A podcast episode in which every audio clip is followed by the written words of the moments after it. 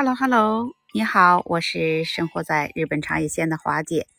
在日本，虽然它国家非常的小，但是这里呀，奇葩的人却真的不少。发生在他们身上的事儿啊，也是更奇葩。下面我就来跟你分享一个最近发生在日本有趣的事儿。如果你是出去游玩，在一家酒店旅馆里住宿，你会这么做吗？在日本，无论是大小的旅馆、酒店房间里啊，设备都很齐全，还会备有一个煮茶或者煮咖啡、烧水用的电热水壶。今天要来给你讲的这事儿啊，就和这电热水壶有关。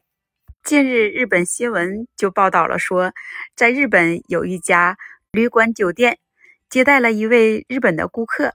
在住店期间呢，这位客人就多次用房间里的热电水壶来煮螃蟹吃，弄得这房间酒店里啊全是螃蟹的味道，使这酒店里无法接待别的客人了。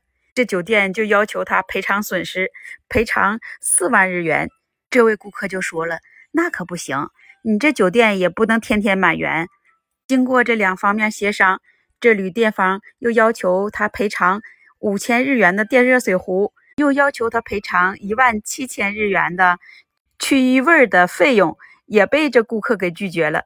这位顾客就又说了：“你这里也没有这明文规定啊，不允许水壶里煮螃蟹。”这旅馆方说：“这水壶是用来给客人烧水、冲咖啡或者泡茶用的。”就这件事，在网上也引起了非常激烈的讨论。有的网友说。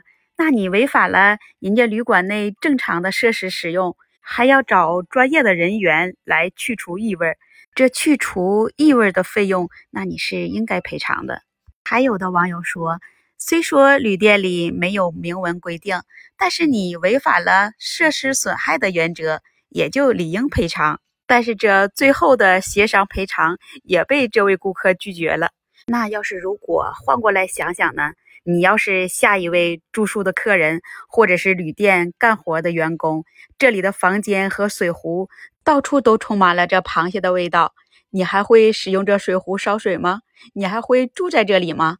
我是觉得，无论我们走在哪里，你都要首先考虑考虑别人的感受，也要遵守一下这最低的标准礼仪。就这件事，你会有什么看法呢？欢迎评论区留言告诉我哦。那我们下期再见喽。